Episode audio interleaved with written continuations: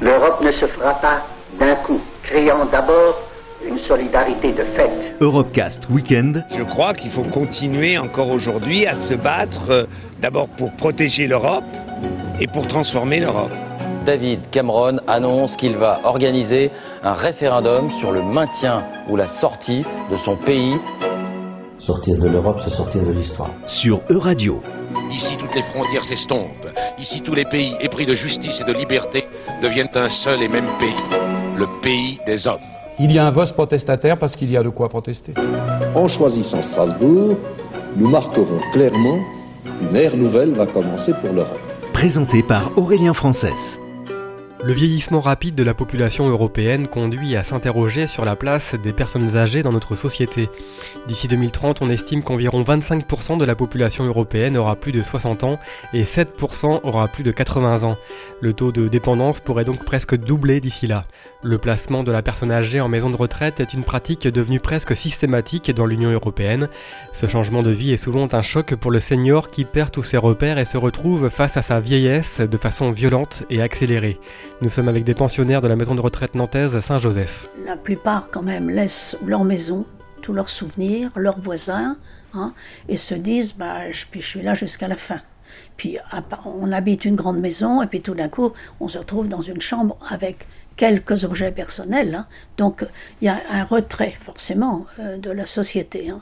Alors après, c'est très très variable, moi je sens ça, euh, suivant les gens ont des amis qui viennent les voir ou de la famille, euh, peuvent encore continuer à sortir. Il y en a d'autres même qui n'ont presque plus personne. Hein. Je pense que la solitude est une des choses les plus difficiles dans ces cas-là. Je n'ai plus de famille, je n'ai qu'un neveu trois nièces, mais autrement je n'ai personne. Parce que j'avais un frère aîné, j'avais une sœur aînée, j'avais un frère plus jeune que moi, ils sont décédés tous les trois. Alors euh, je suis toute seule. Ça fait combien de temps que vous n'êtes pas sortie de la maison? Non, je ne suis jamais sortie depuis que je suis rentrée. Fin décembre. Donc ça fait trois ans? Trois ans, fin, ça fera trois ans fin décembre. Ça ne vous manque pas de ne pas voir euh, l'extérieur, de ne pas voir... Euh, Un peu. Un peu. Quand je peux aller à l'accueil, je descends les marches et puis je, je fais un petit tour autour de l'accueil parce que ça me donne un peu, un peu l'impression d'être dehors. Alors que vous restez dans l'enceinte de la maison Oui, oui, oui, oui, oui. Ben oui. J'ai voyagé pas mal. Alors je reste avec mes souvenirs.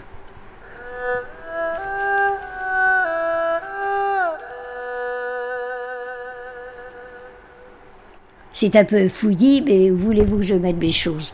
Je regrette les trois thèses de la chambre. C'est bien trop petit. Et puis alors, la, la hauteur des, placards. Comment voulez-vous? Moi qui fais 1m56, si je puis atteindre le sommet, je peux même pas atteindre les placards du haut.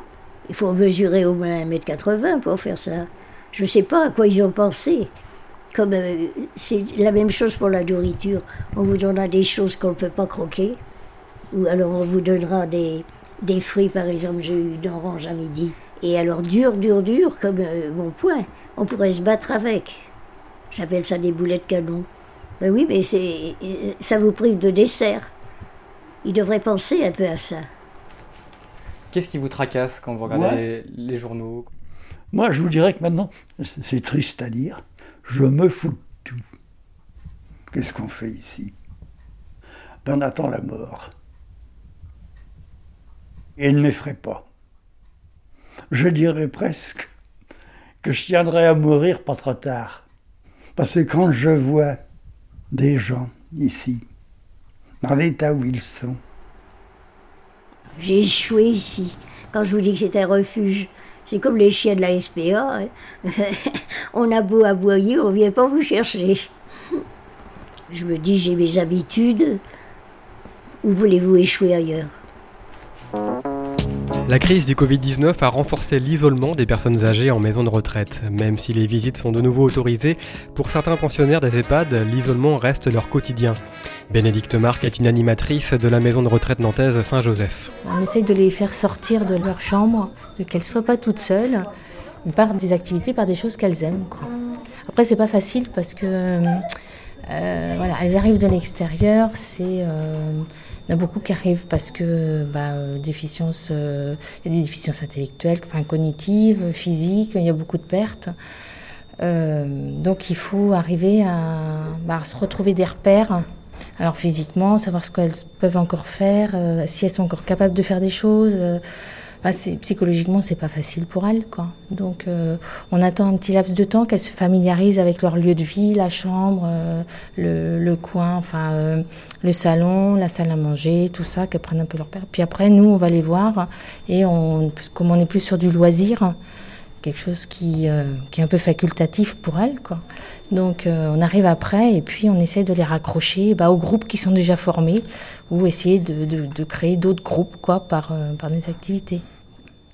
On est là pour écouter. C'est vrai que l'animation, on a ce privilège de ne pas avoir de contraintes de temps, je veux dire. Euh, si on va chercher quelqu'un, on va pas. Alors, si des fois on va peut-être partir parce qu'on a des obligations, mais autrement on est, on, doit être à l'écoute, quoi. Ils nous racontent, nous racontent leur vie. Ah ouais.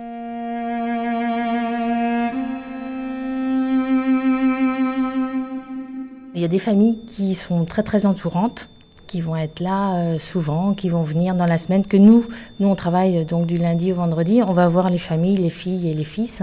Et puis il y a des familles qui vont venir que le week-end, et puis effectivement il y en a d'autres qui vont très peu venir. quoi. Euh, c'est les relations qu'on que le, pensionnaire, enfin la résidente ou le résident a pu avoir avec ses, enfants euh, tout au long de leur vie. Après, ça se répercute sur, euh, sur la fin de vie, enfin sur la fin de vie, oui, sur euh, l'entrée en institution et voilà. Il y, en a qui le, enfin, qui le vivent très bien. Ils le savent, ils vont continuer à vivre, à avoir des projets, voilà, continuer à, à enfin, aller à l'extérieur, faire des choses, sortir, voilà. Puis bah, il y en a d'autres, euh, bah, suivant l'état de santé euh, dans lequel ils arrivent, euh, c'est plus difficile. Donc, bah, oui, ils décèdent ici. Hmm. Après, il y a, voilà, il y a l'équipe soignante, les équipes soignantes qui sont là pour l'accompagnement en fin de vie. On a une équipe pastorale aussi pour les gens qui sont très religieux et qui, ont, qui ont besoin de se confier pour pouvoir partir. voilà quoi. On essaye de, que ça se passe au mieux. Parce que de toute manière, on passe tous par là, donc euh, on va tous passer par là, donc euh, voilà. Vous voyez ça comme un accompagnement euh, de fin de vie? Ouais. Oui, oui, pour certains, c'est ça.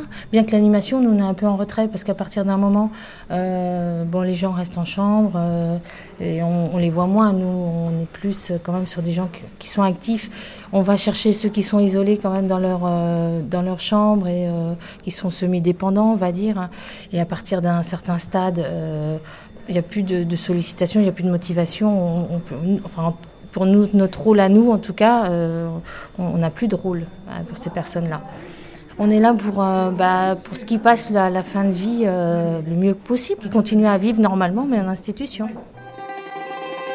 La Commission européenne souhaite favoriser les soins à domicile des personnes âgées, avec notamment le programme Bien vieillir qui encourage le développement du numérique et de l'intelligence artificielle euh, pour épauler les personnes âgées. En France, on plébiscite le placement en EHPAD. Ces institutions sont en partie financées par la solidarité collective à travers l'impôt Sébastien Doutreligne regrette l'affaiblissement de la solidarité au sein de la cellule familiale. Il a été coordinateur national du programme Mobical pour l'amélioration de la prise en charge des personnes âgées. Il y a de plus en plus souvent dans les familles et dans les couples les deux personnes du couple qui travaillent et euh, le temps qui peut être consacré à la prise en charge, à la prise en soin des aînés ou d'un membre de la famille se restreint à à peau de chagrin. Si on devait le faire et si on devait prendre en charge une personne avec nous et l'accueillir à son domicile, ce serait sans doute compliqué avec les vies que nous menons euh, euh, actuellement. Et très peu de personnes peuvent le faire, sauf des personnes qui sont aisées, voire très aisées, et qui ont aussi la place pour gérer les dépendances pour les actes de la vie quotidienne. Alors que pourtant, on dit souvent que les pensions en maison de retraite coûtent cher Ça coûte cher parce que on y met une dimension soin qui est, de mon point de vue, pas forcément toujours fondamentale. La question fondamentale, c'est qu'est-ce que les gens qui sont dans ces établissements attendent? Alors effectivement, ils attendent la mort et la plupart du temps, ils ont tous conscience, sauf exception, mais ils ont tous conscience que c'est la mort qu'ils attendent. Mais quel est le travail qui est fait pour envisager ce moment-là? C'est ça qui est crucial et c'est ça qui, qui, qui, va sans doute importer. Et même pour les personnes avec lesquelles vous avez l'impression qu'il n'y a plus de communication possible, il y a des choses qui peuvent se passer. Pour moi, c'est vraiment une question qui est cruciale. Qu'est-ce qu'on fait du rapport à la mort dans ces établissements? L'accompagnement spirituel de la fin de vie est un rôle souvent joué par la famille, mais l'affaiblissement de la prise en charge des personnes âgées au sein de la cellule familiale est une réalité commune à tous les pays européens, et même l'exemplarité du modèle asiatique est également en train de s'effondrer. Philippe Caillon est le directeur de l'EHPAD Nantais Saint-Joseph. On va considérer certainement en Asie que la personne âgée, euh, c'est quelqu'un de sage, le culte des ancêtres est quelque chose de très très important mais je dirais presque était quelque chose de très important. Ce qui va être intéressant d'observer, c'est comment euh, la relation qu'ils vont avoir avec les personnes âgées va évoluer au fur et à mesure que la moyenne d'âge et l'espérance de vie va évoluer. Euh, la différence, elle est essentiellement là. La société occidentale, mais les autres sociétés orientales, ne vont évoluer d'une façon très différente, tout simplement parce que, euh, enfin, par rapport à ce qui se passe jusqu'à présent, tout simplement parce que je pense qu'ils vont se retrouver avec un constat qui est le nôtre actuellement, euh, c'est d'une espérance de vie qui, euh, qui évolue d'une façon extraordinaire. Et à partir de ce moment-là, jusqu'à présent, euh, ils étaient probablement confrontés à trois générations maximum, les grands-parents, les parents, les enfants. Maintenant, en France, cinq générations, ce n'est franchement plus quelque chose d'extraordinaire. Donc on n'est pas du tout, du tout, du tout dans la, même logique. Donc euh, ce qui existe actuellement probablement encore en Extrême-Orient, il a de fortes chances à mon avis que ça va fortement évoluer dans les 5, 10, 15 ou 20 ans qui vont suivre, tout simplement parce qu'ils vont être confrontés à des, à des évolutions de l'espérance de vie qui va remettre en cause totalement leur propre fonctionnement. L'Organisation mondiale de la santé définit la maltraitance des personnes âgées comme, je cite, un acte isolé ou répété ou l'absence d'intervention appropriée qui cause un préjudice ou une détresse chez la personne âgée. Selon Anne-Sophie Parent, la secrétaire générale du réseau européen Âge, eh bien de nombreux pays européens considèrent les seniors comme un simple objet de soins plutôt qu'une personne à part entière, singulière, avec des envies et des besoins spécifiques. Une déconsidération qui peut parfois mener à la maltraitance. Anne-Sophie Parent. A tendance parfois dans certains pays à considérer que la personne âgée a besoin d'aide. C'est un objet de soin plutôt qu'une personne qui a son mot à dire dans la façon dont on la prend en charge dans le lieu de vie. Certains sont même allés jusqu'à dire que la crise Covid allait peut-être apporter une solution ou aider à apporter partiellement une solution à la pression euh, qui pèse sur les systèmes de pension notamment et sur les systèmes de santé. C'est là où nous nous euh, battons très fort contre ces idées, euh, ces visions agistes, ces visions très discriminantes des personnes âgées comme étant un fardeau pour les systèmes publics, voire même pour les systèmes privés d'assurance de protection sociale. Euh, la personne âgée jusqu'à la fin de sa vie reste une personne humaine, mais reste une valeur pour l'entièreté de la société.